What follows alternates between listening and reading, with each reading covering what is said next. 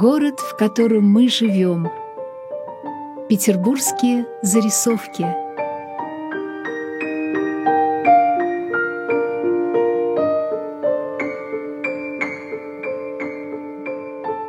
Особняки и их обитатели. Рассказывает историк-краевед Елена Игоревна Жирихина.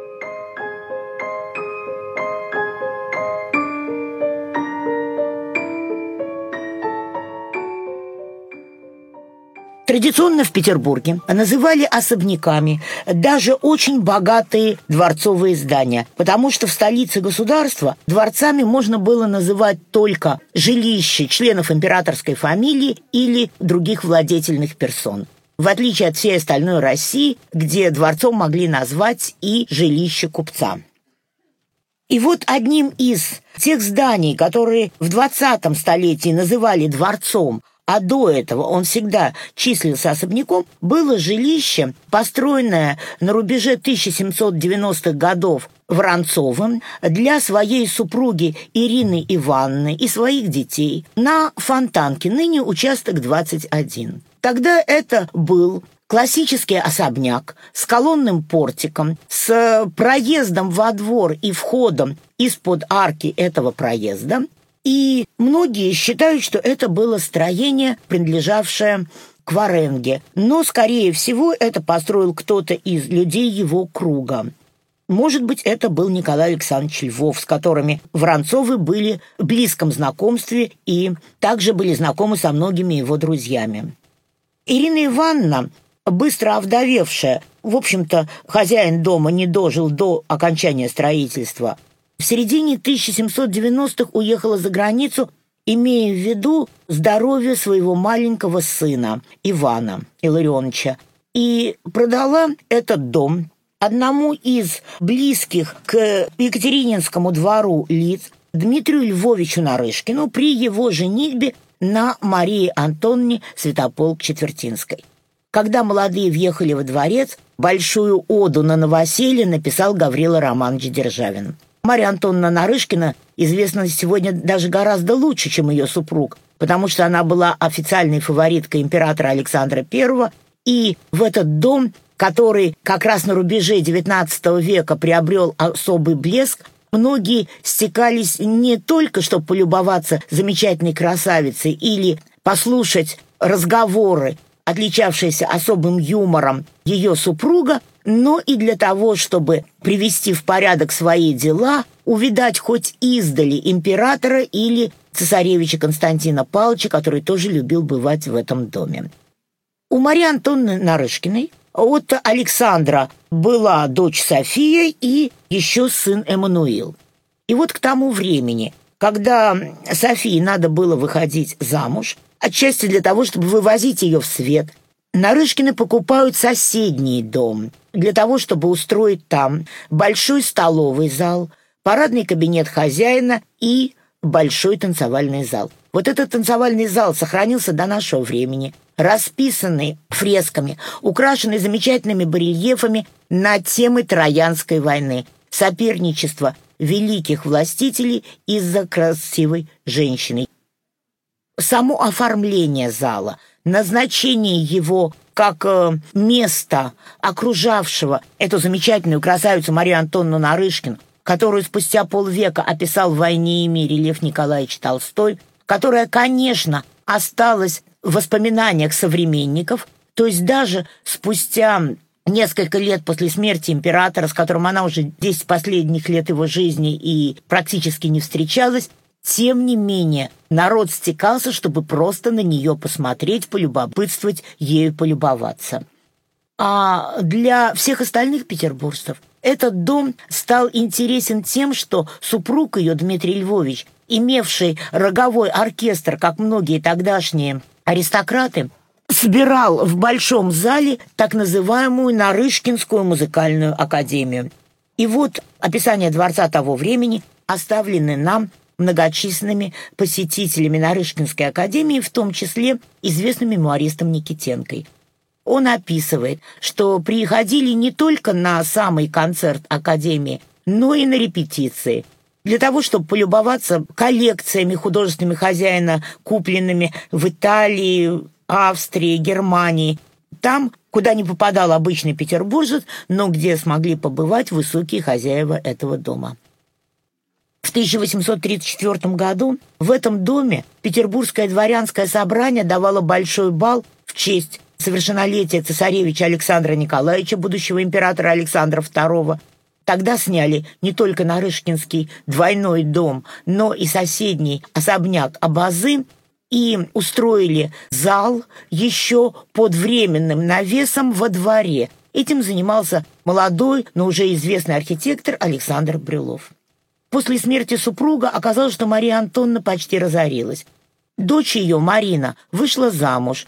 Сын Эммануил, в общем, тоже нуждался в деньгах, и поэтому мать и сын продают свой дворец, этот участок на углу Итальянской улицы, следующим владельцам.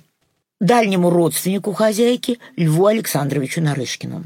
Он собирается сделать этот дом обиталищем своей любимой дочки Софьи Львовны, и приглашает лучших архитекторов 1840-х годов Николая Ефимова и Бернарда Симона для того, чтобы отделать интерьеры и фасады.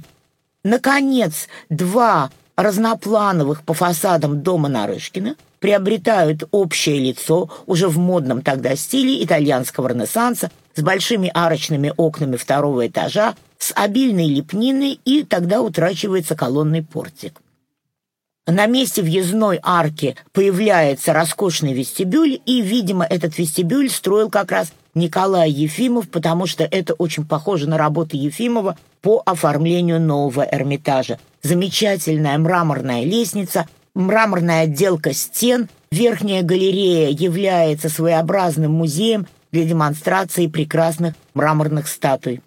А вот Бернардо Симон оформлял большую амфиладу гостиных, фасада, где хозяйка дома Софья Львовна и ее матушка, еще молодая, Ольга Станиславовна Нарышкина, принимали многочисленных гостей в своих салонах.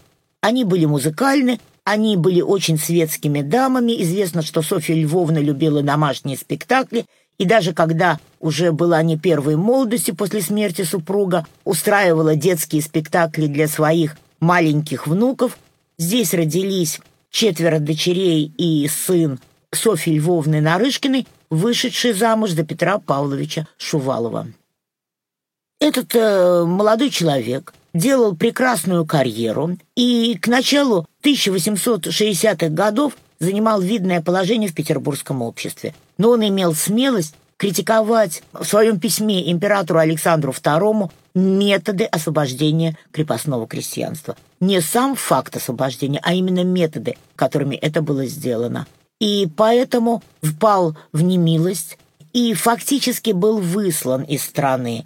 Перед отъездом Шуваловы написали своеобразное завещание, распределив свои многочисленные имения, свои доходы, и в том числе этот дом передавая своему сыну, ну а другие имения деля между ним и своими дочерьми, которые выходили замуж за графа Бобринского, князя Долгорукова и тоже нуждались в хорошем содержании. Им было, видимо, тяжело покидать этот дом, который они отремонтировали незадолго перед отъездом. Молодой архитектор Роман Бернгард возвел тогда беломраморной лестницей роскошный лепной купол. Даже современники и даже мы, потомки, не совсем понимаем, как это внешне отягощенное многочисленной лепниной сооружение может так легко парить над мраморными колоннами верхнего вестибюля. Тогда были оформлены комнаты для Софьи Львовны Нарышкиной в дворовом флигеле, замечательная круглая гостиная – кабинеты, большой парадный кабинет хозяина и тогда большая столовая дома со стороны итальянской была оформлена в Шуваловский музеум, где висели многочисленные полотна, были расставлены статуи, но кроме них стояли мягкие диваны и кресла для того, чтобы владельцы и гости могли полюбоваться этими художественными сокровищами семейства. И вот этот уютный и такой модный дом Шуваловы покидают фактически навсегда. Возвращается туда только в начале 1870-х годов закончивший немецкий университет их сын Павел Петрович.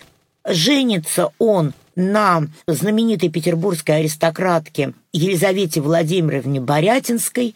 Княжна Борятинская происходила из семьи начальника кавалергарского полка, была внучкой военного министра, и семья Шуваловых знаменита своими государственными деятелями точно так же, как и, например, фельдмаршалом Александром Борятинским, родным дядюшкой хозяйки. Но для молодых отделывается новая квартира в первом этаже, очень светлая, современная. В ней устраивается в большом салоне, даже театр отделывает его лепными композициями с театральными масками, потому что Елизавета Андреевна привыкла к шумной жизни дома своих родителей. Но здесь это невозможно. Ее супруг, который был близким человеком к великому князю Владимиру Александровичу, был человеком мнительным, был человеком странных взглядов, и он наполнил, например, большой танцевальный зал старыми предметами, превратив его буквально в склад мебели. Иногда, правда, ее выносили, и тогда использовали большой зал как теннисный корт. То есть никаких балов дома. С другой стороны, Елизавета Владимировна была желанной гостьей во Владимирском дворце, и, собственно говоря, светской жизни в Петербурге ей с ее многочисленной родней, конечно, хватало. Хозяин дома вынужден был уйти с военной службы по состоянию здоровья в середине 90-х годов, тогда он занялся своими коллекциями и устройством дел своих лысвинских, пермских заводов. Но в начале 20 века он скончался. Это было незадолго перед русско-японской войной, и Елизавета Владимировна тогда стала, как было свойственно ее характеру, активно заниматься общественной деятельностью и, собрав санитарный поезд, отправилась на поля русско-японской войны. Женщина была удивительного мужества, и даже в Первой мировой войне, в следующей войне, в ее судьбе она и то ездила на поля военных действий тоже с этими санитарными поездами. Она была знаменитой петербургской благотворительницей, участвовала в организации так называемых кустарных складов, то есть мест, где собирались произведения мастеров народных промыслов, и она устраивала благотворительные учреждения на окраинах Петербурга, в гавани, за Нарской заставой был приют, которому она попечительствовала, и много она делала в системе общин сестер милосердия России, Русского Красного Креста. Но и светскую жизнь она восстановила в этом доме. Здесь ставили замечательные спектакли, которые остались в мемуарах современников, Например, на лестнице режиссер Александринского театра Азаровский поставил «Горе от ума». А в Большом зале она давала знаменитые балы и банкеты, которые имели названия, которые потом повторяли в Москве и по всей России. То бал в цветных париках, то бал в белом и черном. И многочисленные фотографии этих собраний украшали страницы журнала «Столица и усадьба». К счастью, Елизавета Владимировна смогла перевести часть своих капиталов за границу, и при появлении в ее особняке большевиков она уехала за границу и прожила еще пару десятилетий в Германии. А сам дворец, который сначала первые десять лет был музеем истории отжившего быта, превращен был потом в Дом культуры для работников инженерного труда, как тогда назывался Дитер, и после войны, когда во время блокады туда попала бомба, разрушив дворовые помещения и повредив танцевальный зал, после была проведена реставрация дома, и он стал домом дружбы с народами зарубежных стран. Надеюсь, что скоро новая реставрация этого особняка будет закончена, и мы опять увидим замечательные интерьеры его парадных покоев.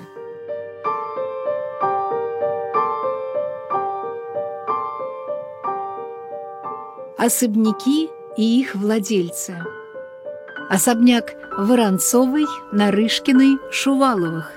Набережная Фонтанки, дом 21. Петербургские зарисовки на волнах радио «Град Петров».